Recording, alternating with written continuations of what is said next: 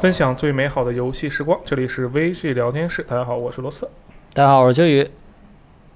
嗯，大家好，我是苍鬼。大家好，我是范鑫。哎，我们今天久违的请到了苍鬼老师，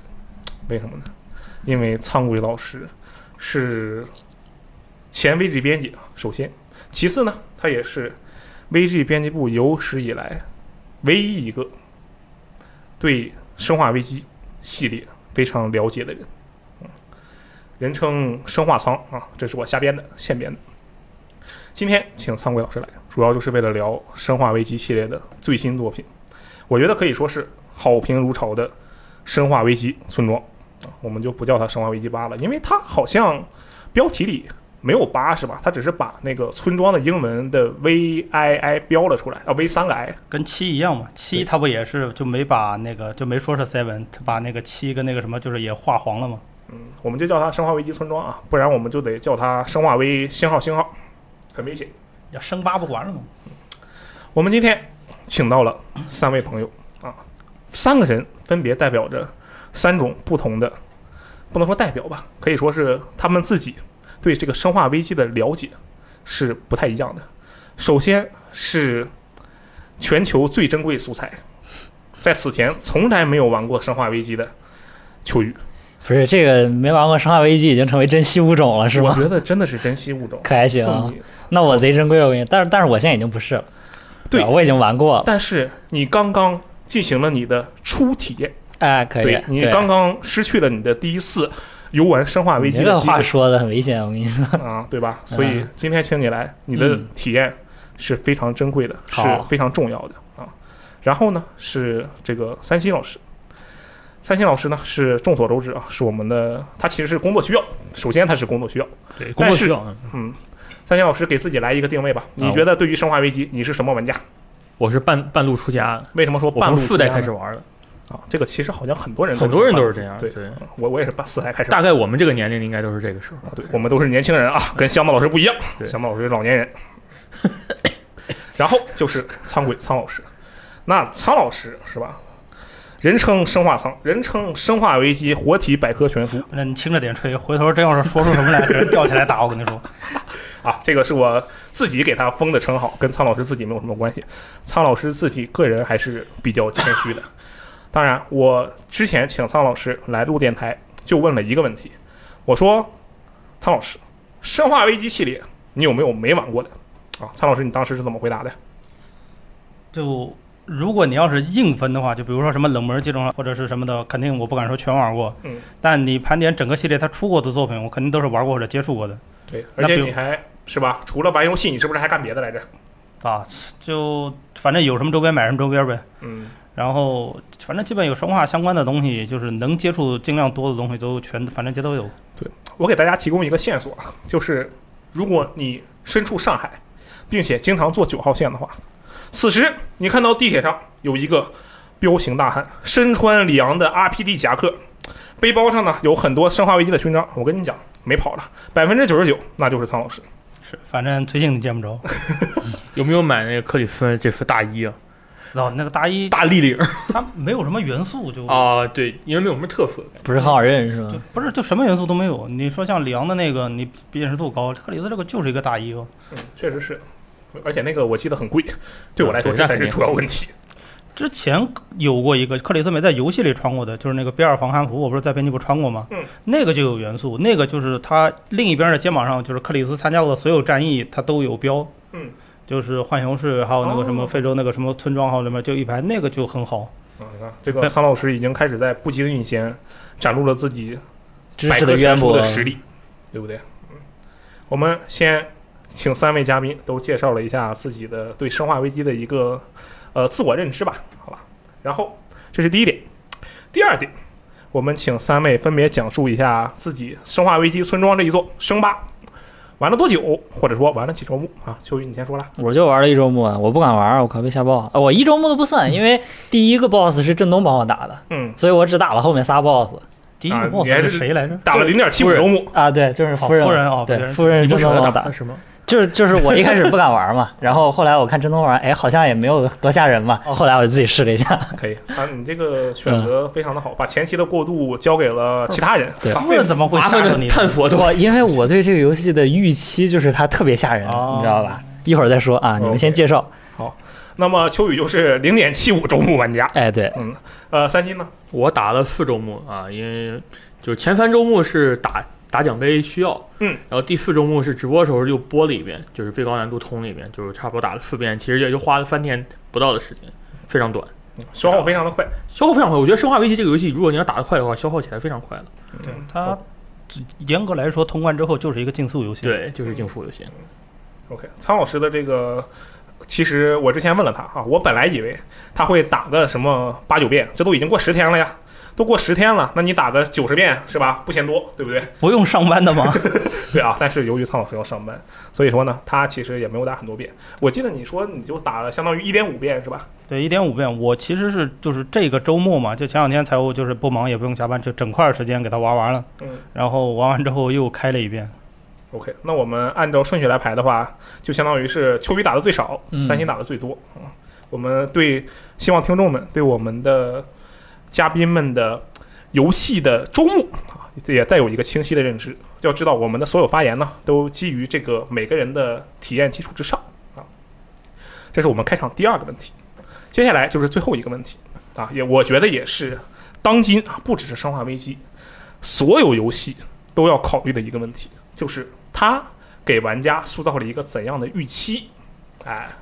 那么秋雨啊，珍惜物种，秋雨、嗯珍惜物种。那你对《生化危机八》最开始的预期是什么？这个我跟你说就特别远了啊，嗯我从头开始说，嗯，因为这个众所周，我先立一个人设哈，众所周知，看直播的朋友都知道，我是一个胆子特别小的人，啊、然后吧，对这是什么恐怖游戏我都没玩过，然后恐怖电影我也不敢看嗯。然后呢，《生化危机》这个名字啊，就它从特别小的时候就是深深的植入到了我的脑海深处啊，是一个恐惧之巅的一个名字恐。惧之巅，OK，对 是为什么呢？因为在小学，我可能是小学四年级的时候嗯啊，那会儿我有个朋友，他有个哥，他哥家里有台电脑，那会儿是应该是最早的一版《生化危机》，那会儿还是固定视角加坦克方式移动。你朋友的哥的家里的电脑的对《生化危机》这个，嗯然后我们去他家玩儿，那是我人生中第一次见《生化危机》，被吓爆了。啊，然后我当时就直接跑回家嗯了。那个朋友，他后来就好像是跟他哥一起把那个游戏打完了。嗯那会儿那时候我甚至不知道这个游戏叫《生化危机》。小时候那会儿我刚学自行车，我们家那个楼啊，它的构造是它有一个地下室。哦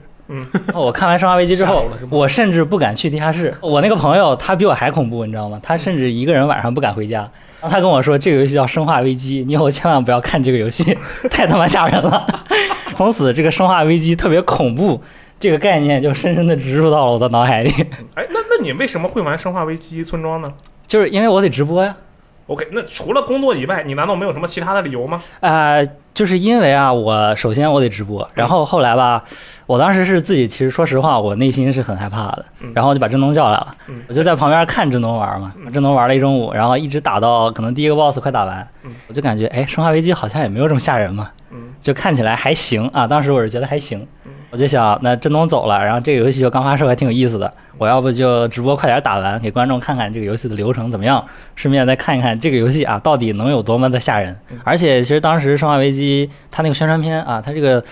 营销做的特别好，因为因为不管是之前的几次试玩版，还有各种宣传片啊，都有看到很大的大姐姐，不管是啊什么部位都很大啊，各种意义就让我产生了一定的兴趣。大大奶奶就大奶奶，啊，可以可以 可以，大大奶奶的大姐姐可以吧？大奶奶，大奶奶的大奶奶。那就是对于秋雨来说，这款游戏的一个主要因素是性驱动，是吧？啊，可以，嗯哼，你也可以可以这么说啊，可以这么说。那三星呢？我首先啊，第一点是这个，我当把它当做生化四代餐加奶粉钱啊，啊。虽然这个这个这个游戏还没怎么花钱买，但是这个我是把它当做这个来看的，因为你玩游戏你也发现它很多东西都很像。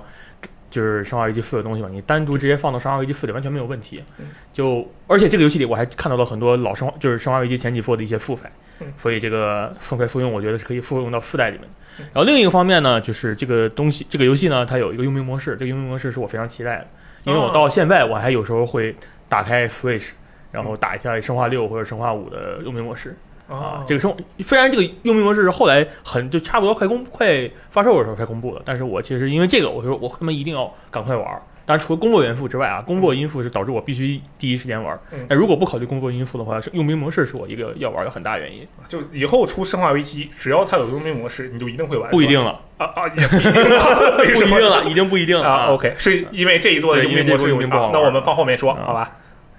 那这个苍老师呢？你对最开始对生化趴有什么期待吗？一开始其实情报我有看，但看的不多，嗯，也不能说完全没有期待，就很普通呗。我估计我就是当时预期是肯定会买，但应该不是第一时间，嗯。后来就反正它发售的自然而然那一天不知道为什么就买了，就相当于是习惯了吧，就惯性。嗯，也行啊，这都是属于一种老玩家的情怀。我管你， 我管我玩不玩，我先给你买了再说。对对，之后再看是什么情况啊。那确认了各位的认知与期待之后啊，我们终于可以进入正式的流程了，那就是开始聊《生化危机：村庄》。好，在正式开始之前呢，我要先声明一点，由于呢，我们这个游戏啊已经发售了十天之久了，是吧？能打九十遍《生化危机八》，所以说我们这一期可能会在一些环节啊不可避免的进行剧透，而且因为我们要讨论一些，比如说它跟系列的联系啊，或者说这个剧情本身的渲染力啊，给我们的感觉是怎样的，所以呢，也必不可避免的会讨论到一些具体的剧情的细节。所以说，如果你还没有玩完的话，可以先暂停一下，然后之后打通了再来听，好吧？给大家十秒钟的时间逃离战场。我先剧透，克里斯骑士是最终 BOSS。好，那么珍惜物种秋雨，哎，哎，这一期电台啊，其实是专门为你准备的。牛逼，啊！为什么谢呢？谢你。就是因为你作为一个从来没有玩过《生化危机》的人，嗯好家伙，你的很多观点，你的很多印象都是非常重要的。这就像什么？这就像是我们突然有一只大熊猫会说话了，会打游戏了，太牛逼了！然后我他就是说那的个话会打游戏的大熊猫是对吗？它打了游戏，那我们立刻就得把这大熊猫叫过来，嗯问问它想说什么，对不对？啊，啊，非常珍贵的体验。所以说，上来就先问你，嗯第一个问题，整个生化八的流程中，嗯，你印象最深的桥段是哪里？我觉得就我的这个体体验比较肤浅啊，嗯就是对我来说，可能对大部分人来说，体验最深刻、印象最深刻的地方，可能就是第二个 boss 在鬼屋那段吧。嗯那段儿我觉得那段儿的恐怖氛围塑造，我靠，真的太棒了！就你从那个井里爬出来的时候，嗯，然后一路走回去，所有灯都关了，你身上没有任何东西，你就一点一点的跟着那个血迹，然后直到你在前面看见了一个大的反着光的不知道什么玩意儿啊！在这里我要感谢一下次时代的这个光追效果，可以让我在没看清楚它是什么形状之前，然后看清楚了它的反光，然后我就就跑是吧及时逃跑了。但是我打个广告嘛，光追效果先人一步。啊，对，先人一步可以让你的肾值不要掉的那么快。嗯，但是后来我看到它长什么样的时候，还其实还是把我恶心到了。不过就是看他那个嘴，没有什么很大胆的想法嘛对。你很危险啊，你很危险。 但是我觉得哈，就是自从啊经历过像《血缘》这一类的游戏的洗礼之后，嗯就是我也不是不可以接受了，好那吧？你可以接恶受心这的个东西是吧对，恶心是恶心，但是我我其实还是在就可以的， 可以接受。你这话还是很危险，我觉得。 就是因为哈，就是最早的时候，我觉得他这个 boss 可能也做的太具体了嗯，因为我小的时候玩那个半条命，嗯，我都很害怕，因为他那个模型精度特别低，嗯我就不知道是一个什么东西跑过来，你知道吗？而且跑得特别快，哦，但是是你的想象力让你特别害怕。对，就有恐惧源于未知嘛嗯。但是他这个做的有点太具体了，然后我知道它是什么样了之后，我就可以，哎，我后面我就跟你哎绕绕，哎就还好了。但是他那个，我就我是觉得他那个恐怖氛围真的是做的特别好，他那个吓人的地方好像整篇就这一段儿，而且这段儿对我的体验来说哈，因为我是抱着一个《生化危机八》也不过如此嘛的哦，对，因为你刚刚在那个明亮的塔顶上对对和夫人打完架，对，然后他突然把我关到了一个特别封闭空间，然后还把灯关了，然后就突然给我来了一下，所以就是对我来说还还挺顶的。他那个嗯地方其实，我我问你一个问题，不知道你注没注意到啊？嗯你刚才说是血迹是吧？嗯，你发没发现那其实不是血迹，那不是血，它里边还有一些器官是吗？有血迹，那其实是是他的脐带。对，是一个脐带啊顺着那根线，哦，可以看到屁股后面是有根脐带的，哦，那还能看哎，到他屁股吗那？你这么一说，好像是有点道理，他是个大宝宝嗯嘛。也啊这个就很恐怖，对不对？嗯而且我玩的时候，我还发现了一个特别恐怖的地方，嗯他从井里出来之后，往前走就看到那根脐带了，对不对？嗯，啊，我就跟着走，这不是脐带吗？哦，是不是前面可以看脐带是吗？嗯，对，就可以看到那个脐带、哦，一一我条线，我都没看见啊嗯我。我就跟着脐带走，然后走着走着，这时候他那个反光的大脑壳，堪比四十七的反光大脑壳嗯出现了，对不对？我当时其实还没有被吓到，但是下一秒，伊森自己抽了一口冷气，然后伊森把我吓一跳。啊，你然后那别个手柄别会他吓空我，震一下，对，这就让我想起什么，就想起当年我跟三星还是大学同学的时候，我们现在也是大学同学啊，就我们曾经是大学同学，我们一起玩 PT，当时三星在操作你们居然还敢玩 PT，玩 PT，牛逼他其实一点都没被吓到，但是我 一下我把他吓一跳，啊！我懂这种感觉对，就周围的人把你吓一跳。对，就对我曾经就被秋雨直播的时候吓一跳。嗯我们哎我什么时候吓你？都是你吓我，好吧？ 我说跟同学玩也是的，我分享一个，就是我还在日本留学的时候，跟他们一块玩 PT 嘛。嗯，我们是在房间把灯全关了，开空调，分批一个一个进 去玩。就是就是同学他有一个租的大房的家，就是他家是试玩区，知道吧？嗯嗯就是分批进去，就一个一个进去玩。嗯，这是阴间体验会。嗯特就是这一段确实是蛮惊人的。你们嗯其他两位对这一段有什么想法吗？因为三星你是对吧，也是玩过 PT 的，对吧？嗯嗯，你对这一段有没有什么感觉？就是特别的感触，觉得哎很熟悉嘛？呃，这一段给你的感觉就是一，这就是你要玩过 PT，你可能会觉得啊，它那个跟 PT 的即视感很强嘛，嗯然后都是一个走廊，然后拐角有那个东西，然后一个门突然啪开了一下嗯，开了一个留了个小缝，你也不知道里面有什么，然后那个墙上的墙纸啊，有的就是半半撕开的状态，非常的脏乱啊什么的嗯，就很即视感很强，但是其实玩法玩起来没有什么联系，哦就更可能更像就是原来老生化那种，你绕个走廊到处走，你这样变成第一人称吧。原来是一个摄像机固定在上面，而你现在变成一个一第一人称绕来绕去。嗯你要说像，其实黑那个棉兰棉兰号有一个桥段比这还像，棉兰号有一个桥段就是一个环形的走廊，你一直往那绕，一直绕绕绕绕绕五六遍，那一段的即视感比这个更像 BT。哦，原来如此。嗯，就这一段的，好像秋雨刚才说的也没错，确实是这一段是大部分人都会被吓到的。对对啊，因为它是最恐怖的一段了，我觉得。三星问你一个问题啊，嗯你打了四周目对吧？嗯，你在二三四周目的时候还会被吓到吗？呃，不会被吓到，但是我觉得很很恶，就很就就是你玩那我浑身不舒服压力还在，我会打开啊 PS PlayStation Five 自带的 Spotify 这个软件啊，嗯嗯放 rap，放 fuck you fuck you 那种 rap，你知道吗？然后就边打边放 rap， ，OK，强烈的降低自己的对这个孤寂感。对，就那就是你每次你第一次碰到那个婴儿的时候，你手柄会咣震一下，嗯，他每次震一下，我心就慌一下，你知道吗？啊，就算你打到后面的周目也会慌。对，也是慌一下，就突然震一下嘛，然后就听到那个那小孩一开始叫你爸爸，哇，对，然后还有那个他一直哭，你就听得心对。里啊对，发我毛特别烦那声，我到那时候对就把那声关到最小，然后开音乐。那还真每个人玩法不一样。汤老师你是怎么玩的这一 段？我会整活儿，就是就是， 你看这一段，听你们自己描述，你看到最后其实都是自己吓自己。这是整个游戏里面唯一一段就不用开一枪就能过得特别舒服。那他我想开枪，你让我开枪好吗？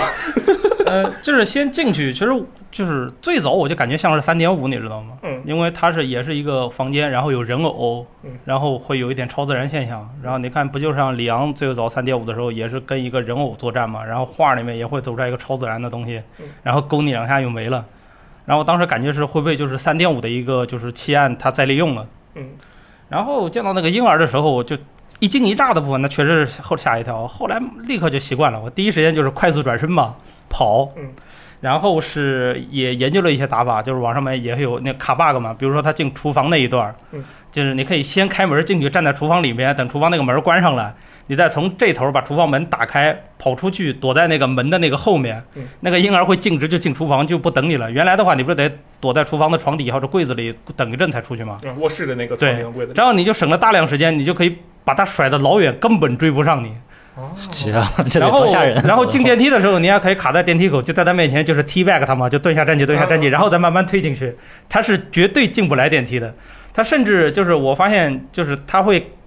就是明明要卡到电梯口了嘛，嗯，下一段剧情他会突然被传送到后边去，就是因为他进不来电梯嘛，嗯，会不会卡到电梯后面去？哦这对，太还好有了就是这个补充一点嘛，嗯之前我也看网上有人吐槽的，这个可以作为国内的就是这个密室探险的一个题材，你可以拿去借。我操！一样的，你说也是一个室内，然后他那个人偶给你调查调查，洗一洗戒指，拨一拨密码锁，这都可以实现的。嗯然后最后婴儿可能成本高一点，嗯但你找一个吓人的电锯男什么追追你也是可以的嘛，哦，就完全一套可以复制的。就国内密室探险可以试试。然后希望不敢玩我们希望我们的 听众朋友里面没有密室的逃脱店的老板，这个真的容易出事啊！我觉得， 这真的是就我觉得这一段最可怕的就是因为他不给我武器，他要是给我把武器，我上来我就把那个完全不知道是什么鬼的东西给他突突死，我就一点都不怕了。但是他又不给，那就只能这个样子。不过说到这一点啊，这一代的武器，也就是战斗部分啊，你们觉得怎么样？首先还是珍惜物种，你嗯先说，你 FPS 玩的多吗？我玩的还行，其实，你玩《守望先锋》我知 道，哎，对嗯，但是手柄射击我其实是效率一般般嘛。但是这次因为我玩的是普通难度嘛，嗯，好多怪我都没打，我就直接跑过去了。哦，哦很尤很精其髓，尤其是那个工厂那一关，我几乎没开枪，就你已经掌握了《生化危机》的玩法，其实就这样是就是对跑，的。你知道吗？躲啊，你知道吗我就几乎就都跑过去了。然后玩到后面，我那子弹特别多，然后我看我那枪里面一百多发子弹，那个那个那个步枪，狙击步嗯嗯枪嗯一百发子哎弹，发我就特别安心，确实恐惧来源于火力不足，是吧？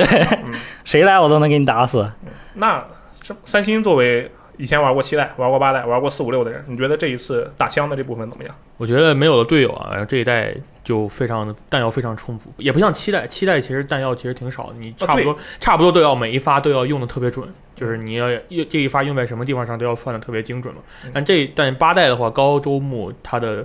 资源数量和地周目是一样的。就你比如说打那个摩罗的时候，我操，那场地里全是弹药，对，各种弹药，就到处都是。你这个这个就，哎，你还是说嘛，跟那个叙事有问题，就不一样嘛。就是你到处都是弹药，到处都是补给嗯，然后给这个给我用，然后你还有很多可以合成的东西。就这一代我打子弹，我就用稍微多也没关系，我合成一下就完事儿了，对吧？嗯然后你还可以在商店里买。嗯你说这前几代哪前几代哪有这样的？我记得最印象最深就是五代，五代那个队友那傻逼玩意儿，他能用我的子弹，呃，他会把子弹用完了之后，开始拿拿拿刀开始砍，我就看不下去，我说给你点子 弹吧。然后他用完，他砰砰砰全打完之后，又开始拿刀砍，我最后给了他一个电击 棒，我说你拿电击棒打吧。嗯就那个这就五代，其实我觉得是资源最缺的一代。嗯然后这个八代的话，我觉得就是一 F 就是一个他妈 COD，你知道吗？哦，打 COD 的感觉是就吗？嗯就就五五火力也太充足了吧？你这手枪动不动就他那佣兵模式就是用手枪上来两两三百发子弹，对，二上来就二百五十八 子弹，然后我拿拍我发现我谁他妈用手枪打呀？真的是，我就觉得特别神秘，你知道吗？就反正火力特别充足。我觉得除了啊嗯那个人偶那段，其他的我就是觉得，你看你不顺眼我就射爆你就完事儿了。嗯，可以哇，那你这个体验还其实还蛮蛮爽的。然后后来我买了无限子弹嘛，就拿那买就力更爽砰，看你不顺眼砰，完事儿了。嗯汤老师觉得呢？也是一样。我就是本来老生化玩家就喜欢省着打，嗯你后来越省发现越多，现在就是就我说几个例子嘛，就比如说我手枪打空了嗯，我就会算计着我下次见商人要升级弹夹，我就不上子弹了，就骗子弹啊对。嗯就是就连骗子弹带省，然后带用，到后期也是我直接把手枪跟手枪咱卖了，我合了我反正我兜里面有几百发的霰弹枪 子弹，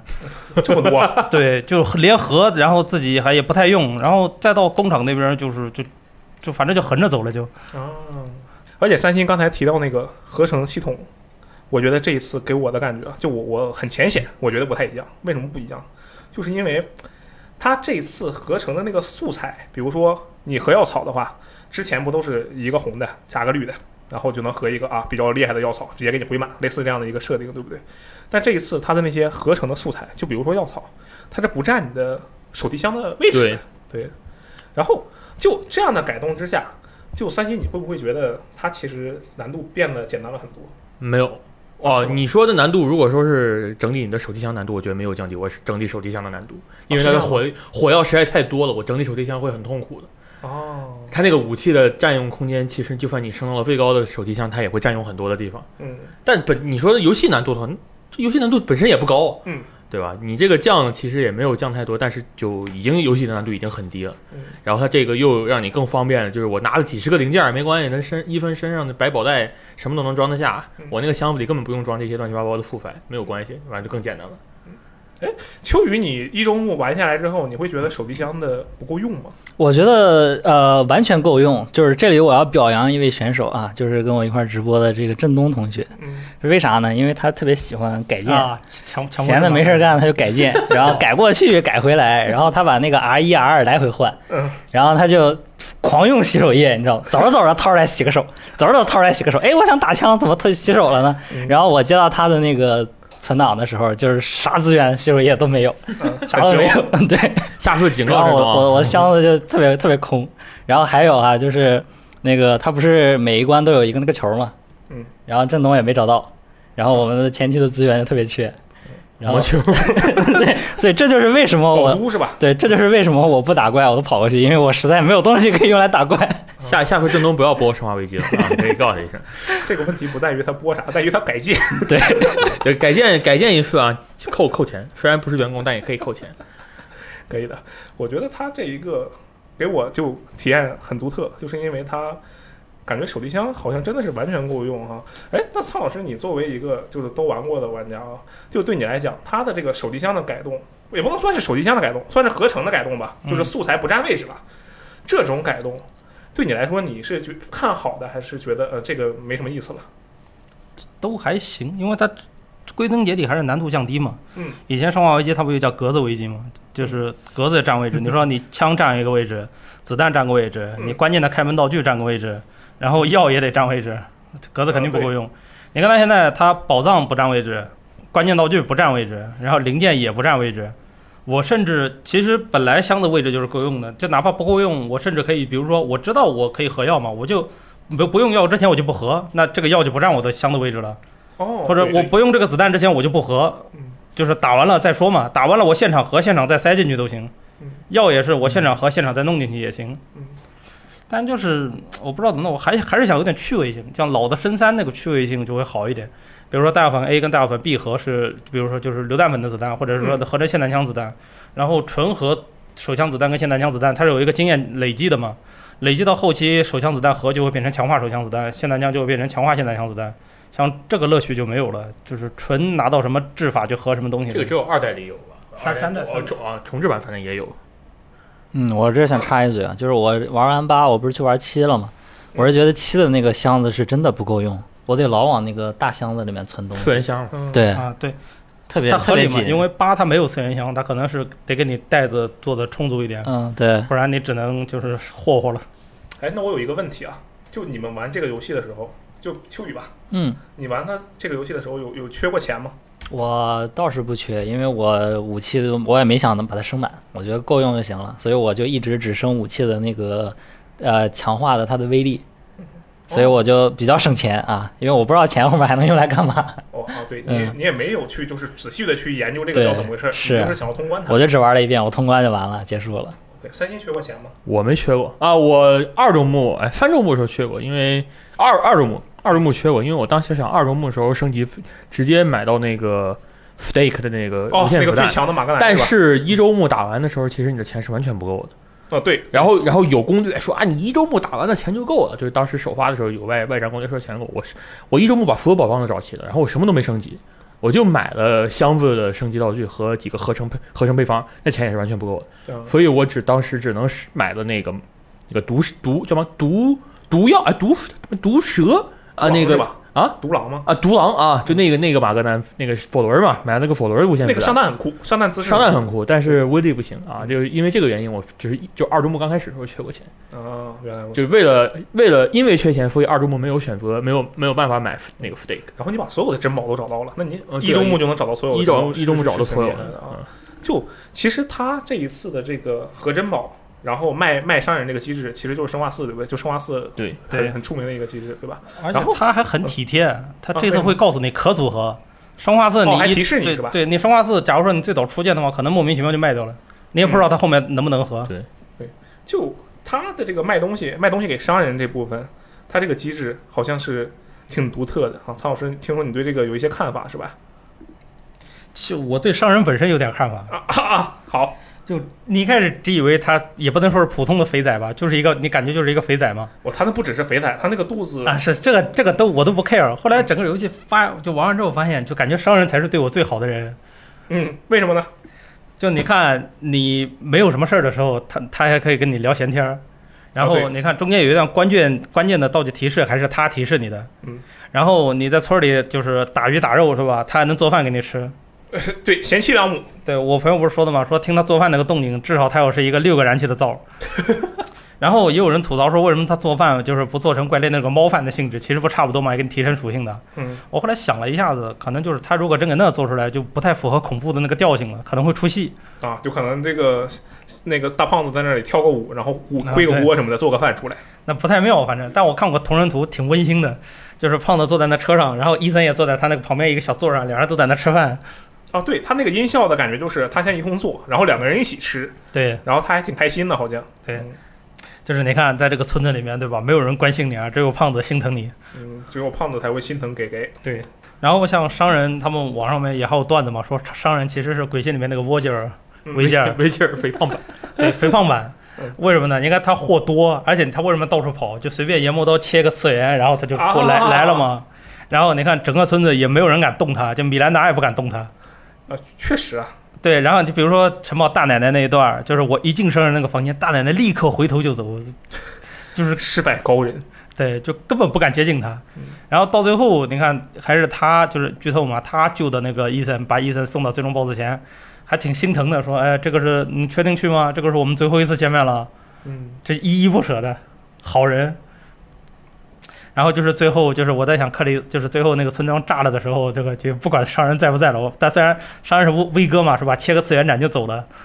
啊，对，很有很有可能，反正他感觉特别的神出鬼没，然后又特别的安全，就他给了我一种特别的安心感。对，啊而且我拿那个手雷炸他，然后他就咳嗽咳这嗽，啥可事儿两没有人对，然后如果你要是他后面不是无限弹嘛，你在商人面前霍霍子弹的话，那商人还鼓手鼓掌，还说棒棒哒。 啊，是 吧？还有这对种啊！我印象最深是那个，到后来你就是结局前，你从马车上醒来，嗯特别有那种 老滚舞的范儿。然后那那大哥说的话特别特别有意思，我操！嗯，你终于醒了。对。然后那个商人吧，就是你跟他聊天的时候，他有时候会说一句啊，What are you buying？嗯用那个语气，特别哎特别特别用那个语气的说，嗯说完之后说，哎，我有个朋友老跟我这么说话，嗯，嗯，当时我就觉得，我操，这太就啊连起来了。原来你跟那个那个嘿嘿嘿大哥是你们认是识一的一个组织的，对，嗯就一个就商会的，他们就有原来有什么都市传说啊，说这个什么大哥是也有病毒啊，就是嘿嘿嘿大哥有病毒哦啊，什么他那个病毒是次次元传输能力，所以他能每次都出现在一个新的地方。啊，这不连上了哎吗？反正就是吹牛逼嘛，你知道吗？就反正就是说，然后就这大哥这个这个这个，至少给我的感觉就是他很有意思。嗯虽然他炸不死啊，不能像原来那商人一样能直接炸死，对，但本身还很好玩儿。他其实到这个地方就可以说在这一点上，除了这一点以外，也有很多的点跟那个生化四联系是比较密切的，对吧？就比如说我当时玩到那个莫罗那里，就第三个鱼人那里，然后我当时看到诶，这有一个小艇啊，我上去。我坐到了小艇上，我当时第一反应就是，嗯，我可能要拿起一个叉子来插那个大鱼了，就因为《生化四》里面有一个 BOSS 战就是这样，对对不对？对，我就觉得啊，这个东西给我的既视感很强。那其实咱们说到这里，它这一次《生化危机》村庄的除了鱼人这个 BOSS 以外，啊一共可以说是五个 BOSS 吧，姑且算是五个 BOSS。六就呃，就那个狼人那种，我就克啊算，那精就是英怪这个。啊，对，精英怪如果不那算，就是五个，嗯对，四大天王加一个冠军嘛，对吧？冠军 还行。宝可梦专用，对，很有道理啊。就我们先不说那些小的杂兵，就这四个五个 boss 啊，你们觉得设计怎么样？来，秋雨你先说吧。你这五个 boss，咱们把那个唐娜那个排除掉啊，唐娜那个捉迷藏嘛，就不说了，你就说这几个战斗型的，就这四个那我觉得肯定最爽的是那个海森伯格啊，啊，为什因么为我完全没料到《生化危机》会让我这么玩儿，你知道吗？啊？就是开个车，对车对间弹对头一，个合金弹头坦克，他开开着，车，然后跟他射爆，玩然后儿两候个我操， heavy 爽死 machine 了！这这他妈生这是《生化危机》，《生化危机》原来是一款这样的游戏，我天 呐！而且到时候那你就是你第一次被被从车上甩下之后，大哥那个、嗯大哥那个工厂被人炸了嘛，嗯他说我的钢铁军团，我当时就觉得我太他妈傻屌了，这句话我操，我的钢铁军团都来了就是这这一段完全颠覆了我之前对《生化危机》的既有印象，你知道吗？啊，然后我靠啊，这《生化危机》吗？原来《生化危机》是这样的一款游戏吗？太牛逼了！其实也没错。历代就是到后期都会有一一两个放飞的 BOSS，、啊，是吗？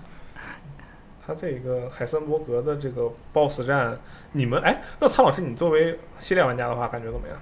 嗯，有些就是乍一玩会觉得不太生化危机，嗯然后你越玩就会会会不自觉的往前想嘛，之前有没有类似的东西？嗯然后你还都能就是跟又又能跟设定对上，嗯就比如说就最早的那大奶奶，嗯她没变身之前不就是人形暴君嘛？一个是他是也是在屋子里到处寻着走，然后他那个手暴君的大不也有大爪子吗？对他也是就会伸出来大爪子。就是理想一点的话，我觉得他第二形态可能也会跟暴君一样变身，但考虑到他就是人物设定是女性吧，他可能裸露这些方面不太好处理，还是怎么样的呢？嗯。结果，然后他又变得那么大，就变得跟火就是火龙一样的那种的。但是又仔细观察了一下他露出来的弱点那个部分，就感觉像是代号五六尼卡那个最终 BOSS，嗯，就是一个巨大的女王峰中间露个本体吗？嗯或者是像生化四那个城主就不能动的那个，但是它中间不也会露出来那小个男孩儿，对那个核心部分吗？嗯这么一想，感觉啊，那还是他之前的设定呗，就是我倒也还好。嗯，后面的比如说像莫罗的那个，那嗯那个就很直接了，你看出来它是一个巨大的跟鱼形一样的那个寄生体寄生在它身上的，嗯，这个也挺生化的，而且它那个怪就是还融入了一些怪物猎人的打法，他嗯为什么这么说呢？因为你看他中间上房那一段就是鬼鲛啊，然后就是也是变大变肚子，然后瞎喷东西，就怪猎有鬼鲛这个怪也是这样子嗯的。然后我发现他还有一个就是跟怪猎一样的，就是那个积累的一个倒地值，嗯就之前那个他伤害打够了之后，他也会跟怪一样，就是啊打倒对打翻怎么样，然后一顿输出嗯。然后正常，他这个怪还挺有的说头的，他正常打 BOSS 战，他不是会固定上房喷两次吗？然后我看有极限的打法，就是第二第一次喷完下防之后，就能一顿集中火力就把他干死，就不用再进第二次状态了。啊，怎么做呢？就是找一个爆桶旁边连续堆四五个地雷，他过来之后爆炸是累积的，炸完之后再补两枪，他直接原地就扑街了。啊，就大爆弹统计，对，就是这种纯怪猎打法，就嗯，还挺有意思的。然后后面像是就比如说海森伯克工长那段儿，他不是有好多杂兵嘛？嗯对，你看就相当于是暴君啊，你看一样的大光头，然后心脏他那个也就是仪器嘛，也是暴露在外面的，弱点也是心脏嗯，然后只不过他手上暴君爪子变成电钻了。啊，对，对，之前系列的生化也有那种暴君是身上装导弹的嘛，就其实也是一样换汤不换药嘛，那还是暴君。嗯就所以对我来说，后来一看还是《生化危机》设计的那些怪，就也太没有太超脱到哪儿去。那你怎么解释狼人呢？狼人啊，对，就之前我们路上也聊过的嘛，像嗯狼人这个东西也好说，你在村子里面发文献的时候，你会发现，就是这个村子就自古以来就有的，比如说安布雷拉那个标志。斯宾塞说的是，他跟他老师在山洞里发现了那个标志，嗯，不是说这个标志是他们根据四大家族发明出来的嗯，就说明这个标志自古以来在这儿就有。然后就比如说像君主这个东西，也没有人说他到底是怎么弄的，就反正他自古以来就有嗯。然后游戏里还有一个文档是说说国王下令撤退了，怎么怎么样的。然后这个国王你一听肯定也不是现代用词儿，肯定也是古代的那个什么什么文献。嗯那你再结合欧洲古老的一些神话传说，比如说你看有狼人，那这个有狼人就对上了。然后你大奶奶那三个女儿是吸血鬼，那吸血鬼也对上了。那就是说，在生化的这个世界观，狼人跟吸血鬼它可能就是一个病毒感染所致的，只不过古代没有什么太好的一个没有人发现这个秘密或者说一个解释嘛，那就变成狼人吸血鬼的传说了。你要到现在憋着这一代的话，你就知道哦，可能是霉菌感染引起的或者怎么样的，就变成狼人变成吸血鬼。听你这么一说，感觉特别合理。就全都是 全都是这个游戏里给你一个啊，就反正他给解释了，还是给对，你解释就我刚才还跟他说的嘛，说比如说我 DLC 我想的就大胆一点，就按照他们以前剧组那么超脱的想法嗯，我给你做一个古代生化危机，就是做成黑魂的，就主角就是拿大剑，古代这个村子里面就是闹吸血鬼，闹什么的，就比如说我是国王那个士兵，可能就跟那个文献对上了，就国王最后我们解决不了这个事儿，只能把君主关在那个山洞里面，然后我们撤退，就是把这个事儿做出来也行。嗯，他反正就是你拿剑的话，按那个也是格挡嘛，然后那么也是纵 劈，卡普空应该先去牛逼设计一下，哎，《龙之信条二》懂了，第一人称嗯瞅一个啊，没有问题。对应该手感应该还挺不错嗯啊，对这个游戏，我记得我有一个就是，就像刚刚方老师说这个看文献知道的一些东西嘛，嗯，我有一个就是你打那个夫人的时候，你不是一开始拿一把小匕首插进去的吗？嗯你之前可以找到一个文献说的是这个匕首啊对是什么，夫人在这里好像反正是谁在这个城堡里找了好久，说这个匕首里存不存在也不知道。应该不是夫人找的啊，就是这个匕首存不存在也不知道，它是什么上很久以前流传下来的一个什么沾满了世界所有毒药的一个匕首，对。嗯然后你到后来，你可以发现一个文件是说，夫人其实这个城堡里很久以前有一个男人想拿这把刀来行刺夫人，被夫人发现了，嗯然后夫人把他杀了之后，把这把刀和他一起安在了城堡的某个地方嗯。我觉得很有可能啊，这个这个夫人可能是跟这个男人的是啊有是爱慕的关系，你知道吗？就是啊然后，所以你看那个给他安放的那个地方是那个叫什么礼拜堂，对，一个教堂中对，间一个特别放在一个礼拜堂的中间，然后你最后在上面跟夫人打人，嗯这都是一个我觉得是隐藏剧情，他这次也放到那个文献里，我觉得还挺有意思的。就像他解释了啊，这个各个奇怪的怪物都是怎么来的一样。 OK，这就相当于它的敌人设计和它的文献其实就结合的很好，是吧？对，尤其就又多说一句，尤其到最后看到斯宾塞的文件，也是就是之前你感觉还一头雾水，看到那文件，我都连上了。啊，对，就你还敢这么编，你知道吗？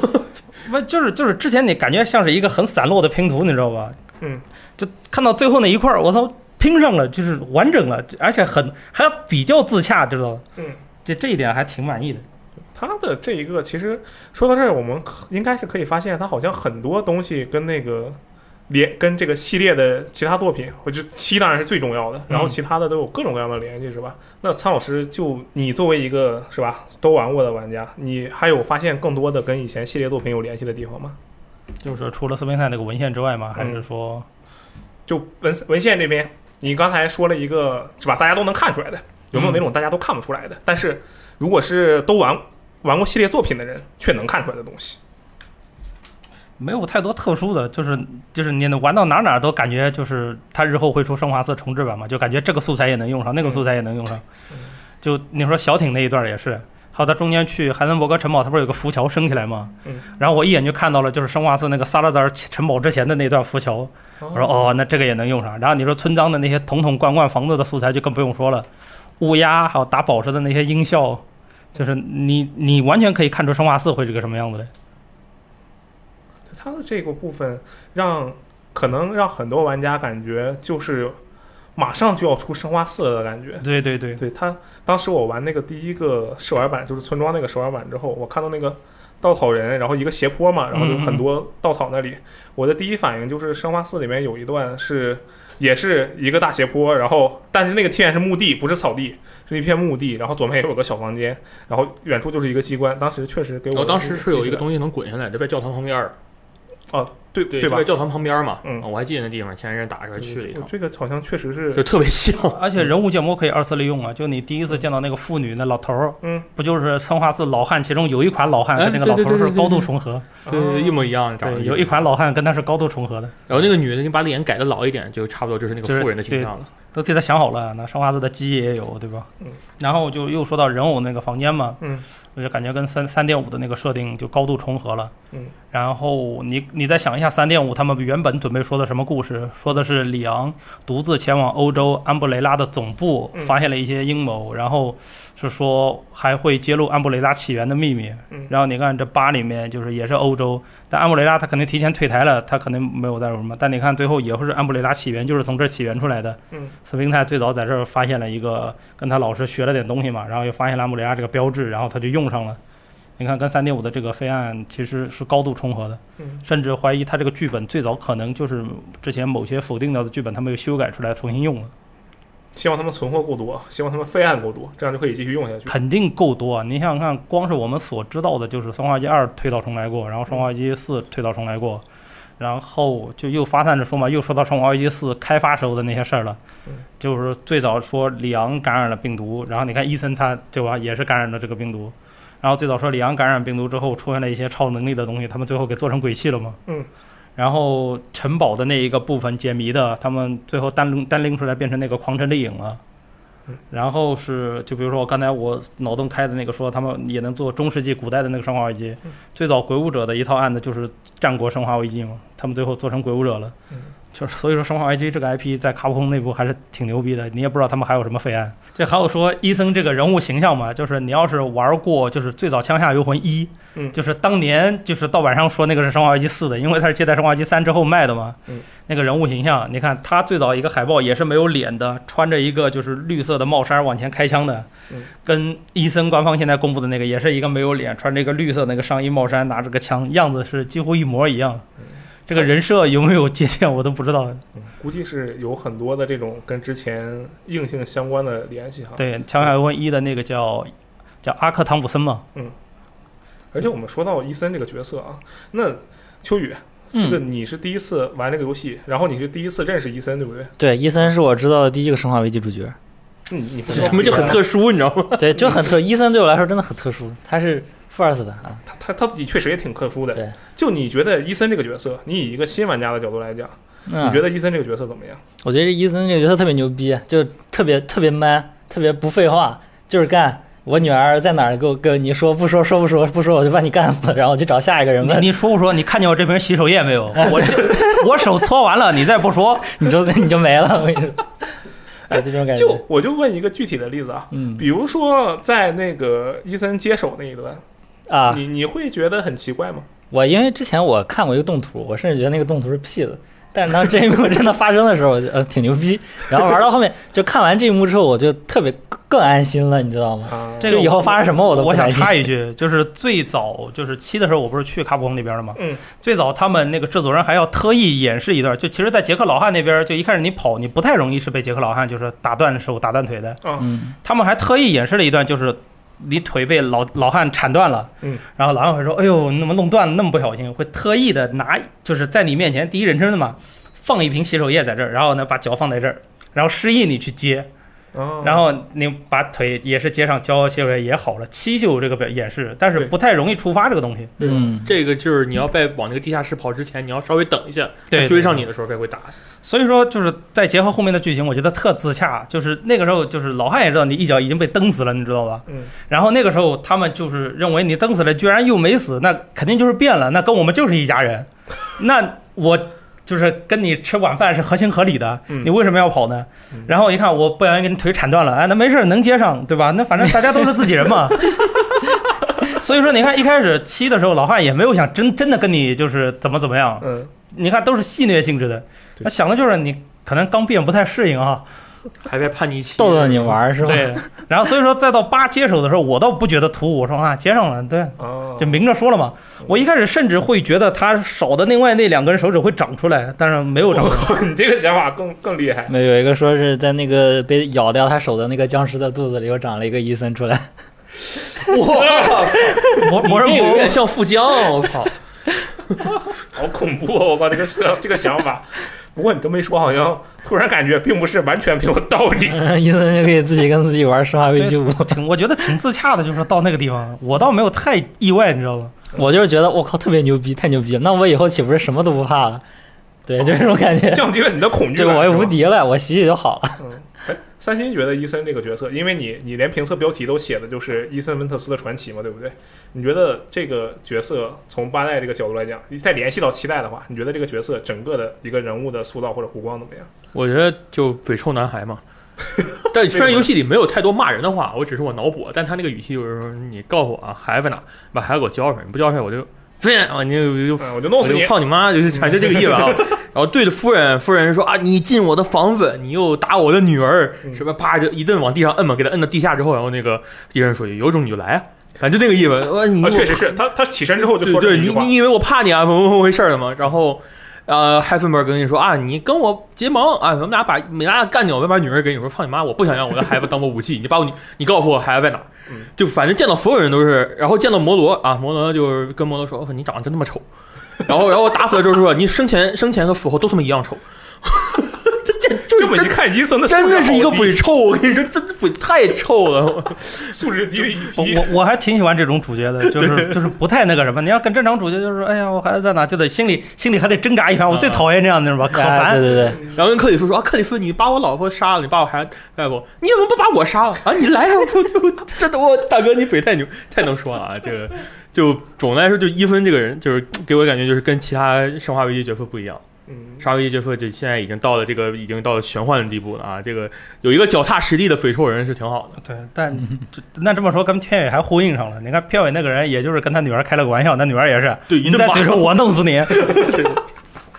说明是真的，遗传遗亲传亲对亲亲神亲神。亲超生级。遗传啊。对嗯，哎，那我们再把角度放大一些。那秋雨，嗯，你作为一个新玩家，然后第一次玩《生化危机八》，整个流程体验下来，嗯，你觉得就是我们不只说伊森啊，就这个故事，我觉得这个故从开始这事故事怎么样？没有任何问题，就是它至少能让我看懂，嗯，因为我你没玩完过前作，对吧完全不知道前面发生了什么。我只看过那个《生化危机八》的那个前作回顾剧情啊嗯。我我这会儿要说一下那个前作回顾剧情做的真的非常好，嗯因为它既告诉我发生什么，又没给我剧透太多《生化危机》的 内容，就是知道有这么个事儿嘛。后面继续玩儿，然后我就知道他要去找女儿，就是一个从头开始一直讲到结尾的一个故事。我觉得伊森这个角色塑造的也还不错嗯，嗯就是至少我是就是真的是带入他去把这段流程体验完了。就是因为我想，我更想去了解这个伊森之前的故事嘛，所以我才去玩《生化危机七》那他成功了呀，他能吸啊。引对啊，你去对啊，玩他生化他危机七确实成功了呀。然后，然后我觉得这个故事确实，尤其是最后那一幕哈、那个伊森那个背影，哇，真的让我觉得伊森这个角色，嗯，牛逼，我操，对，真男人，我操。这个我也想说，就是卡普空厉害的地方嘛。你最早七出来的时候，我当时还记得反应，哎，没有里昂，没有克里斯，我不玩了。嗯那怎么能没有他们呢？这哪是生化危机啊嗯？然后就过了一代，然后就说，哦呦，我操，伊森真男人，牛逼。啊，对，对，两代就能把一个人物形象立角色住。塑造是真的好，而且我就特别喜欢这种白白板角色，就因是为他可以代入是吧？对，因为对我对他没有任何负担，我就可以直接跟着他一起走，然后在这个过程中，我慢慢的了解他，对他故事，然后再对他产生感情。你就是医生，对，就这种感觉特别好，我特别喜欢这样的主角。对嗯官哎方还特意留白，就是没把脸做出来嘛。那对伊森就是大家，对你脸可以代入随便。好哦，他是刘做出来，他没有就是显示出来嘛。对对，就我觉得挺好的这个角邦我色。们今年的游戏人气角色总选举，医生的潜力很高啊，嗯，但他没有可以脸，要怎么把他放进去？他有好几张宣传图，比如说拿狙对击步枪、拿小刀那都可以放。对，那反正就是黑脸男那嘛个。黑脸男是吧？啊嗯 就是有，就是多插一句，就是港漫有一个经典的港漫叫《海虎》嘛嗯，那里面就是进入高手的一个状态，就是黑脸模式，就是全身你看就是黑着脸，只露两个眼睛，那个就是高手。可以，听起来像是那个柯南里面的凶手， 就一一片黑，只露个眼睛和牙，特别的那个是一片黑，这个就是脸黑，脸黑这个就是高手，你知道吗？啊，原来如此，可以的。他这个其实从故事的角度来讲，秋雨刚才说了你自己的看法，就你对这个故事的评价是非常高的，对吧？ 对我觉得这个故事讲得挺好的。 OK。嗯那三星，你觉得如果把七八看作一个整体，你觉得这一段故事怎么样？我觉得可以啊，就这是什么叫呃伊芬连姆，呃连呃连姆尼尼芬是吧？啊，对，就救救孩子那对，个，这个叫救连孩姆子伊那个芬，人你知道吗？ 就是你前一代救孩救老婆，这一代救孩子，就飓风营救一二， 对，很明显啊，就是要复报伊芬是一个好男人的角色，在一个现在这样啊讲究这个男女平等时代，我觉得这是一个非常好的一个进进步，你知道吗？那嗯就大家对这个故事感觉都挺不错的，是吧？对，我觉得他就是不不复杂，也没整那么多花哨的东西，对，他也不说我就是也不整那些大概念，也不不用整拯那救些世界，对吧？对，就从头到尾说了一个完整的故事，立住了一个形象，我觉得这个挺好的。他没有就是想整太花的东西，哎，对，其实就刚好说到这一点，就像是之前的作品，我们可能会觉得，哦，这个是一个，比如说，哦，浣熊市要没了，我们肩负重任，或者是这个 BSA，我们整个非洲大陆我们来回逛，就整个舞台非常的庞大。但是你看，像是生化七和生化八，它都把可以说是格局吧，带引号的格局啊。嗯就缩的比较小，可以说是从一个拯救世界的一个大方向，变成了一个就救自己家孩子，就对救又拯变救回家了庭，又变回了一个个人的故事嘛。对，就这样的。从这个角度来讲，像苍老师你，你会更喜欢哪一个？或者说，你觉得不同的时期，这几个作品给你的感觉会有什么不一样的？你可以往回倒嘛，你比如说就是说，你不管老神医重没重置，它反正剧情是一样的嘛。对，它最早是一个凶杀案作为切入点，他们去调查，然后发现了这个事儿。嗯，那你往小了说，就是几个警察警察的事情嘛。嗯。然后你生化，他也他在洋馆里面逃脱嘛。然后你生化二只不过是一个进浣熊市，就是被卷入事件的一个警察，一个来找哥哥的女大学生，嗯就是两人逃生的故事。对，那生化三也是一样，就是一个滞留在浣熊市的 Stars 队员自己求生路上发生的一些事，逃生嗯。四的话，你看它也只是就是还是很小格局，村庄里面吧，你不管它闹得有多大吧，嗯，它是一个特工进去就是救总统女儿的事儿，这是有点大了，但也还好，问题不太大嗯。到五就有点飞了，就是整个非洲草原到处跑，就是到处都有嗯。然后到六的话，就我说的嘛，就是就变成复仇者联盟的故 事了，就是什么导弹，然后全世界飞，然后各种各样的怪物，然后格局越烧越大，嗯就是。他要是不再往回收的话，那下一座就真的跟《恐龙危机三》一样了，我们只能上宇宙太空船里面打丧尸了。嗯， 《恐龙危机三》就是就唐突的就上宇宙打宇宙恐龙了，嗯你只能这么编了，对，你所所以格局得往回缩，嗯，或者是说你走两个路子嘛，你现在他也跟也有 CG 电影，也跟网飞也有拍新的东西，嗯，你说像李阳这种政府特工人员是吧，他干点超级的事儿还行，就是正常，就是作为游戏来说，我还是想体验比较朴实一点的，嗯，就是他肯定有一个大阴谋，但是事儿不需要整的那么大，嗯，对他这个，我其实在思考一个问题啊，就是说这款游戏它的这个格局先是从小变大，对然后再再缩回来，对不对？嗯，它的这个怎么说，相当于是格局的变化吧？会不会是想要去配合它的受众玩家们的一个心态的变化？就比如说最开始的时候啊，就以汤老师举例，那二十年前你玩《生化危机》，那时候你可能是一个年轻人，一个小孩子，然后你就想玩一个不知道这是什么鬼的故事，你就玩，你留下了深刻的印象。然后几代过去了，格局越来越大，因为你步入了青少年时期，你变得中二了起来，你想要拯救这个世界，然后卡普空就选择让你在《生化危机》里拯救世界。然后现在是你苍老师，你现在到了一个啊结婚生子的年龄啊，我姑且我猜你是结婚生子的年龄。那么在这样的情况下，他又把话题缩回了一个可以说跟结婚生子有点关系的这样一个家庭的呃主题吧。就我其实比较好奇的是，你说他会不会是故意这么设计的，就是想把它让跟这一代玩家一直绑定在一块儿？这个只能靠猜嗯，可能也有一方面，但是就是基于七的时候，不是去他们那边采问过他们吗？嗯，他们想说的就是也想就是尽量往往之前的感觉上去找，就是说不想把故事做得这么大，嗯然后回归一个普通人的视角，而且就是说，因为超级系的他们做的也有点多了嘛，之前的都是超级系的，嗯也得照顾一下就是喜欢就是这一类比较朴实一点的玩家。嗯而且就是说，还是说的话，因为它有衍生剧集嘛，衍生剧集它爱怎么超级怎么超级。嗯。而且你它归根结底它是恐怖游戏，你说做成像六那样，你比如你每个人都是复联的人，这你你上哪儿恐怖？你说那倒是，这拳脚就能给你三拳两脚就打死你了，我这是我连枪都不用，恐怖不起来。就是它归根结底它还是一个他们规定说的是一个恐怖游戏嘛。好，我们总结一下这个观点哈，或者说是对于《生化危机》村庄的印象。刚才秋雨呢，作为珍稀物种，说了很多他的第一印象。我们这里这个是吧，都已经被榨干了，就不问他了。然后苍老师，你觉得这个总体来讲，《生化危机》村庄给你的体验怎么样？挺超出我的预期的吧。就是假如说我一开始要是知道，就是它整个是这样子的话，嗯，肯定就是不用说等到最后一天再买，我肯定很早就预购了或者怎么怎么样。然啊后也是，然后但你还是没法第一时间玩是吧？太忙了。就反正反正最后也玩玩了嘛，挺满意的，就是挑不出什么太大的毛病。三星呢？我觉得就游戏至少跟七来比的话，我觉得它已经挺长的了。嗯，它本身不像七那样格局特别小，在一个小屋，主要是在屋子里打，然后后来出去几个场景，其实也没有那么有意思，嗯嗯没有那么有意思。这一代你想想，它那个本身地图规模也很大，有很多的分支的支线的那些探索的内容，嗯差不多一周目全探索花了将近十，花了十多个小时。嗯这也在生化里啊，除了六代啊，六代真是又臭 又长。除了六代以外，我觉得这应该算是打的挺挺舒服的一代对游戏了。长度适中合理，对而且节奏控制的挺好。对，是结果吧控制很好，然后听到嘴臭很爽。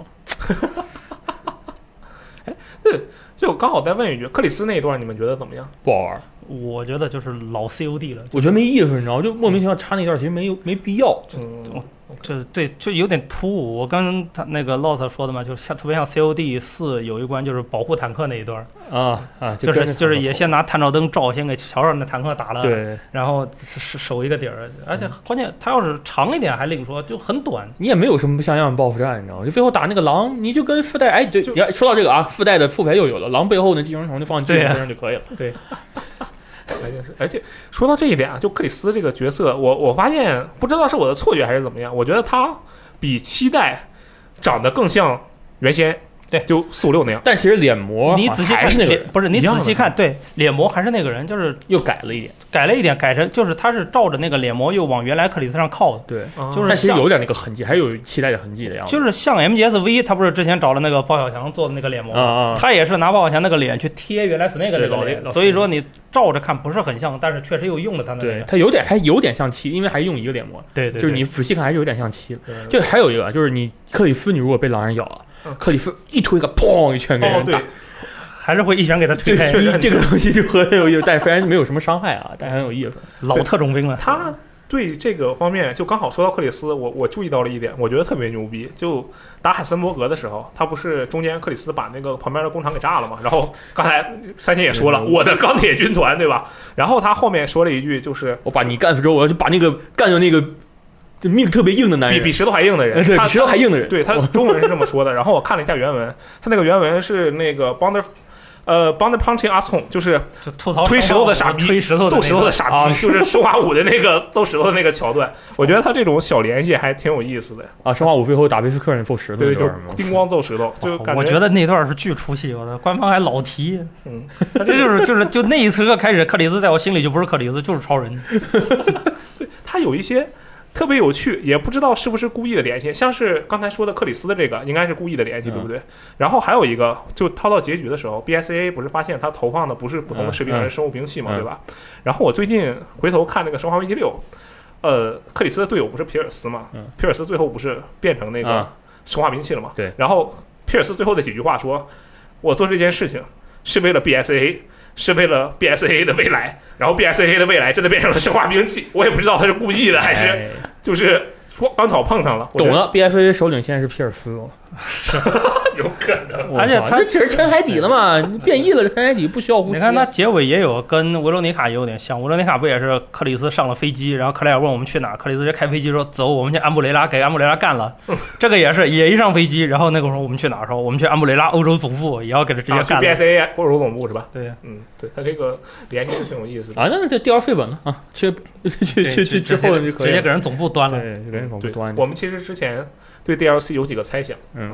来，秋雨你先说，因为我觉得你那个猜想最不靠谱，但是很有乐趣怎。就是就是，你看那个结局的时候，不是有个有个人影走过来嘛？然后好多人都说那个是伊森他其实这个说法是因为有人解锁了那个摄像机机位啊，对对，我就想说这个。然后有人拉过，过去看，对发现那个确实是伊森。然后那我个觉人得少了分俩手指啊，对，对，然后我就觉得这个是不是能讲点剧？因为我觉得伊森这个角色他应该不会这么轻易就放过他。哎，其实这一点我也特别的奇怪，对吧就是我是万万没想到，他就这么快把伊森就给不管给是他。结束了们找着伊森了，还是找着伊森那俩手指头了，又把伊森克隆出来，还是怎么着的？我觉得就伊森但后面据说至少应该但据会说那个是假的，就是据说是假的。嗯至少后面我觉得给伊森留个头儿，就不要让他死那么彻底，是吧？以后想用他还能用，而且伊森这个角色，我觉得现在大家还挺喜欢的，就是你要再把伊森拉出来，还能卖一波情怀啥的。我操，感觉被对吧骂呀！那不一定嘛，就看他怎么用了嘛。但是我觉得他留一个头儿是好啊，这是秋雨的猜想，就是对伊森复活 DLC。的啊，对。 OK，呃，三星之前说了一个，啊，我我认为啥？这首先啊，这个游戏里这个伊森不是什么好东西，为什么呢？因为他把所有人的东西都给卖了。啊你说，比对如把夫人啊，夫人里面有一个女管家的那个城堡里有个女管家的文件，说啊，这个你们不要动夫人的那个口红，那口红是非常珍惜的口红。嗯然后你在浴室里把那口红拿出来就给卖了。对，伊森哦，知道了，值钱。 对，之前这个八千块钱我记得是。下面写着括弧然后很值钱 然，后 Heisenberg 啊，你说他那个出场的时候多牛逼，拿扛个大锤子就出来了。嗯我以为他能拿锤子拿干什么呢？结果什么也没干。你那知道锤被子给你卖 的，对，你在城，你在工厂里探索啊，找到两个锤子的那个复合件，复合起来，哎，一看是那个锤，啪卖了。嗯然后你到后来打 Heisenberg 之前，在他那个控制室，哎，有那个雪雪茄，哎，卖了，就是他抽的那个雪茄，对，雪茄卖了。就是他他在村子里就是抄了所有人的东西拿去卖。对，然后，然后就我想说嘛，就这个锤子，我觉得很有意思。嗯，你就可以做一个 Heisenberg DLC，我拿这个锤子啊他的莫哥是主角是吧？啊对，然后 if 结局，我拿这个锤锤子锤爆米兰达，对，就像恶灵附身的那个锤哥的那个地方。吓我一跳，我以为你要锤爆伊森啊！锤爆米兰达，我觉得有可能对啊哎有道，if 结理局嘛，对吧？锤爆米兰达，一分呃什么 Heisenberg 绝命危机之类的，我说。无无举人大冒险。听着还挺爽的。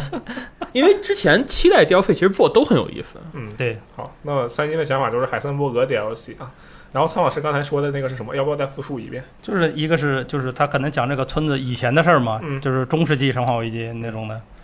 而且你看也能连，就比如说他刚才说的那个毒刀刺夫人的，就可能也可能说说那个人的事情呢，嗯，反正也就是也是古控制角色拿着一把毒刀，然后在那四处砍是吧哦？这不是羞辱就 也可能 讲古代的事情啊，就是说，反正那个时候你也不知道是多少年前，是哪一年的事儿嗯。那可能就是中世纪的时候，那样欧洲又有狼人又有吸血鬼，然后比如说国王先派一个人过来调查看看，然后发现是君主搞事儿，但是也解释不了这个事儿，最后只能拿毒刀，就是说刺杀夫人，但是好像也没成功，反正就结束了嘛。他也不需要讲的很复杂。啊，最后被躺到那个棺材里，被运到棺材里是吧？对啊，嗯嗯，还有就是克里斯，他不是在村子里面到处设据点吗嗯？就设据点时候发生的事情，这个是最好做的，就因为反正场景也是现对成的对。对。嗯确实。而且这个有一个文献，你打那个 stronghold 那个据点的时候，就是你从一分去跑的时候，你能拿几个文献是古代文献，什么国王在这里，对什么对，什我么，就是看了对对。对，就这个可以做一些老的东西嘛。反正地地图也现成，你那个村庄，你说你是几百年前现对，村你庄也，看不出来是你现代，看不出来没有现代的痕迹。破。嗯，哦我们这个 DLC 猜想感觉还都挺靠谱的，而且我觉得其实仔细一想，秋雨那个野企也可以挺靠谱嘛。是啊就从没什商业么角问度来题啊讲很靠谱。对啊，而且我甚至又想到一个梗，就是古代的那个 DLC 也有商人，那商人是个瘦子，就是还是那个商人，只不过巨瘦，啊，后来吃胖了，卖卖你东西，然后你也是给他卖点吃的，反正跟他一块儿吃喝哦就。是不断的有勇者过来要喂他东西吃，然后他对越吃越胖，他越就吃越他胖。就是本地公爵嘛，就是古自古以来就在这儿，反正就做贸易。嗯，可以， 我觉得可以。我们自己也把它给圆上了啊啊！当然，这个都是我们的猜想。最后，我们最后再猜一件事，就是《生化危机》系列后面的发展。这个，哎，秋雨，我先问你一个嗯很简单的问题啊，问，就你玩《生化八》，然后你现在在玩《生化七》，对不对？嗯假设有《生化九》的话，你希望它是什么样的？首先，你希望它是第一人称还是第三人称？啊、就还是第一人称啊嗯，我觉得第一人称挺好的。然后你希望它就是讲我现在特别好奇的一个点，就是那个伊森他女儿到底有什么抛啊？嗯啊，这是他最后留的一个最大的问题嘛，对吧？嗯。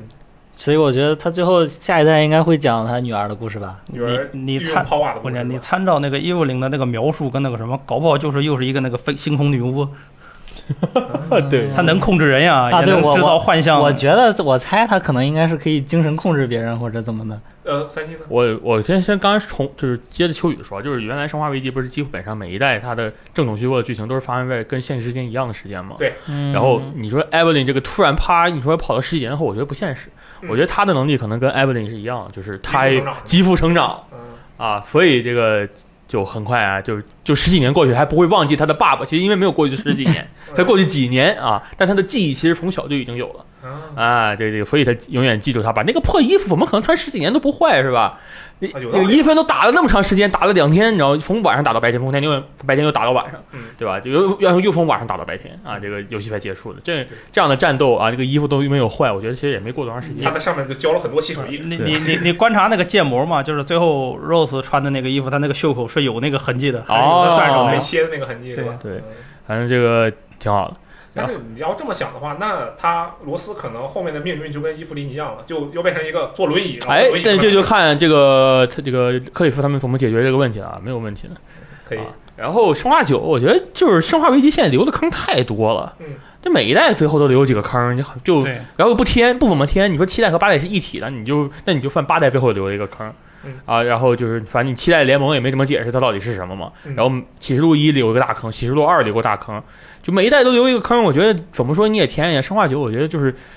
最好是能把坑填了，你再继续做新作，就找一个什么方式，你把坑填了，嗯你不要让啊、或者或者是把这个游戏把这个系列啊，继续像现在一样往一个比较写实的方向拉嗯。就我说嘛，之前我有个朋友啊，我们一起几个人连麦看了《生化危机：诅咒》，就在前两天，前几个礼拜。看完他就说：“哦，原来《生化危机》是这样的东西嘛！他没看过《生化危机》，就是什么枪斗术，什么开车开骑摩托打打狗，然后那狗一下把那车打飞了，你知道然吗后？一枪射穿一栋大楼。 一炮，我说我操，纽约人都被你们他妈 BFA 给炸死了，我就呃继续把这个路线啊带到正正儿八经，不要偶像大片儿这种路线，我觉得挺好的。原来然后第一人称的话，其实我觉得还好啊，就我现在有点想打第三人称的《生化危机》了，嗯嗯也不是说必须要打第一人，因为我觉得《生化危机》七和八的射击手感和传统的 FPS 还是不太一样。那你确实很有发言权。对，就还是不太一样嘛，所以我觉得你就每一代改一改都可以。当然，你也可以等九代之后，十代再改。你看一二三是那样的，啊，负五六是这样，然后七八九是这样的，然后十代再换嗯都可以。 OK，那苍老师呢？也还是我也是觉得他坑搁那留的多。你现在看他剧情上面有的这个毒二代，我就不知道他怎么处理。你说对，好多啊娜塔莉亚雪莉身上有牛逼的力量，啊，对，然后杰克有牛逼的力量，嗯，然后起初二那个娜塔莉亚就就牛对，，那真的更变态了，就我觉得牛逼到极致的力量。然后这个 Rose 身上又有，这四个凑一锅了都，破一个把新的 BSA 端了。三个姑娘一个汉子，我操，嗯，就还有的话。嗯我也想不出来他还能怎么编，就反正还是说的话，就是不要把摊子拖得太大。嗯他哪怕是说你说克里斯进攻 BSA 总部的那个事儿，那就是一个进攻的事情嘛，把这个事儿处理好。你也不要弄得说全世界弄得弄得那么，他可能在或进者攻的过程中发现了更大的阴谋，或者演出不要这么夸张，你不能老让他从飞一机上炮把楼干。对你不能老让他从飞机上跳下来，或者两个人转着圈打枪打半天不死人，这个瞄着小后跟儿打。对受得了受不了啊。 还有就是有一个小点，就是我还是想看最传统的丧尸，就虽然说这代也有，但是它不不不像之前那样的那个，他都戴着个兜帽对我还是想看那种 old school 丧尸。啊，嗯就是浑身的血肉模糊的那种，然后对穿着现代的衣服，对他手里不要拿武器，你可以让他行动快一点，或者头耐打一点嘛，或者是咬得更狠一点，或者哪怕是你说生化一那个狂暴丧尸嗯抓也可以啊。嗯，大概就是这样的。 OK，好，我们最后对《生化危机》的啊九对啊或者下下一代进行了一系列的无责任瞎猜啊，大家可以听个乐，或者是大家觉得啊，《生化危机》下一代会是什么样的，或者啊，《生化危机：村庄》的 DLC 会是什么样的，欢迎在评论区留言，发挥一下自己的脑洞我还想补两句，啊。那你先补，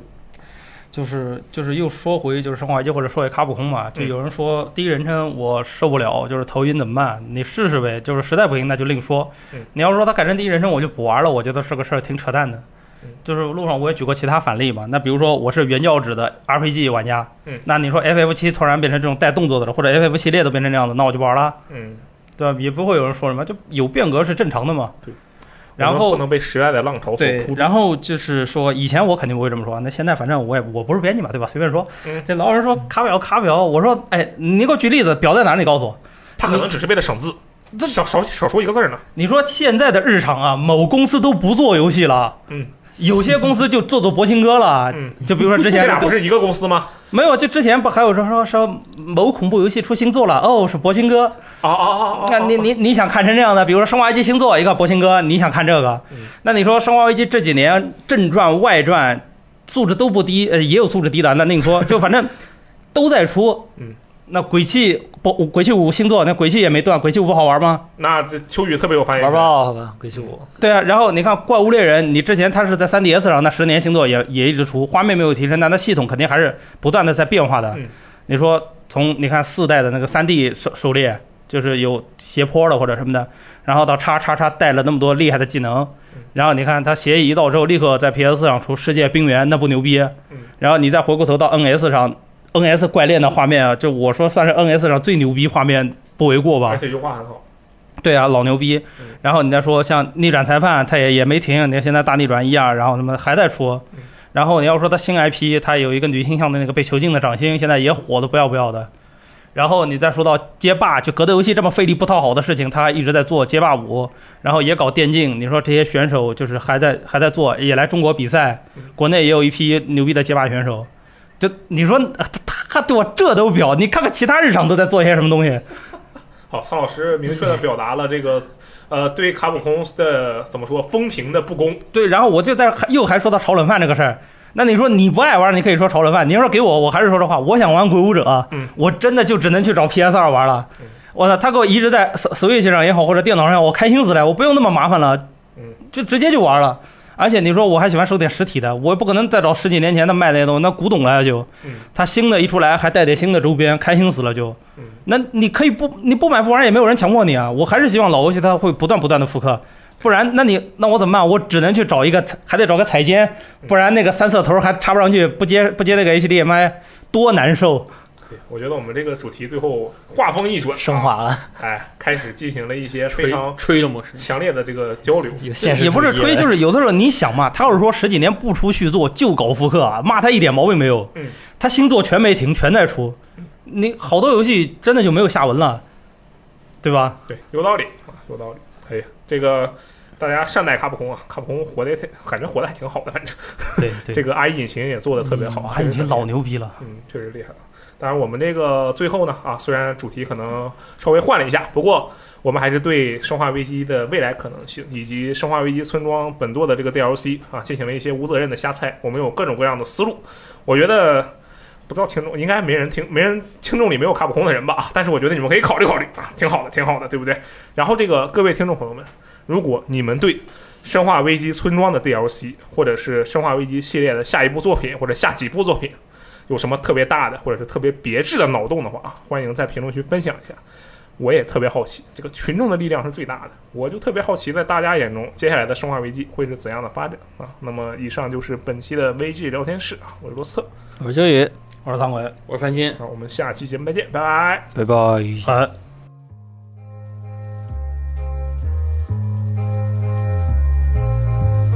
You said you hate me and you wish I would vanish. Okay, you love me, baby. I speak your language. Saying things you don't mean to someone that means the world to you. You see what I mean? Saying things you don't mean to someone that means the world to you. You see what I mean? You said you hate me and you wish I would vanish.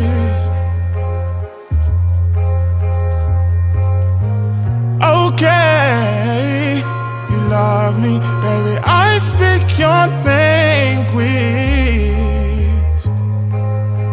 saying things you don't mean to the one that means the world to you. You see what I mean?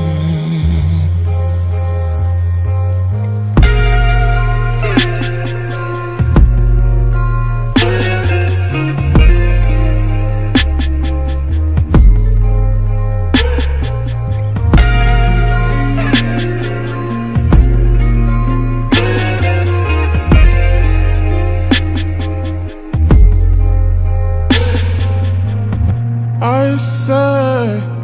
I hate you too and I wish you would vanish But babe I love you and I think you understand it Saying things I don't mean To the one that means the world to me You see what I mean saying things I don't mean. Girl, you mean the world to me, yes you do. Ooh.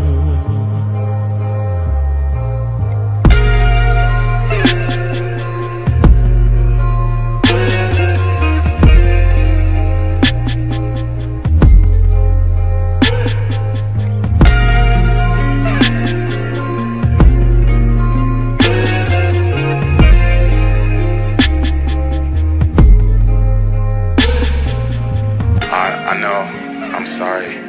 I can be a hypocrite. I got stuff to work on. You got stuff to work on. But we're gonna we're gonna make it work. I love you. I love you. I love you.